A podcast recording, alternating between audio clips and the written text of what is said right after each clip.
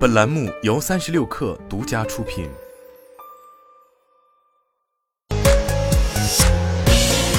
网罗新商业领域全天最热消息，欢迎收听快讯不联播，我是金盛。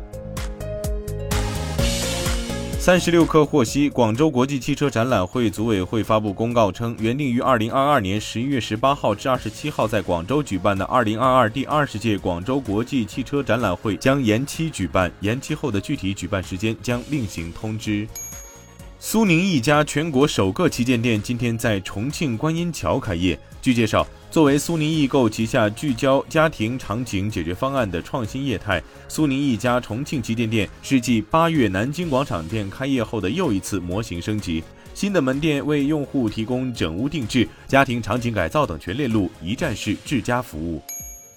据韩国亚洲日报十一月三号消息，现代汽车集团与乐天集团宣布，正推进共同投资三千亿韩元（约合人民币十五点四三亿元），扩大电动汽车充电基础设施合作方案。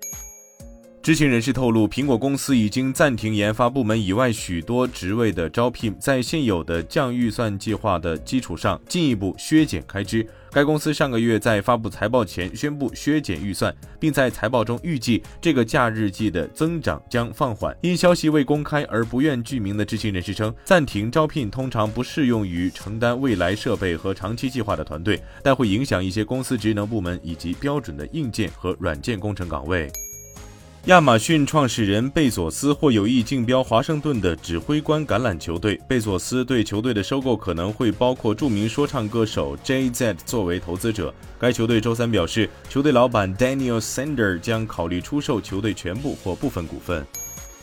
据报道，Facebook 母公司 Meta 宣布，其印度业务负责人阿吉特·莫汉已离职。Meta 印度的一位发言人称，Meta 印度董事兼合作伙伴主管曼尼什·乔普拉将临时继任莫汉离职后留下的空缺。据知情人士称，莫汉离职后将加盟 Meta 竞争对手 Snap，并担任 Snap 亚太地区业务总裁一职。迪士尼位于美国佛罗里达州的员工要求加薪百分之二十。以上就是今天的全部内容，咱们下周见。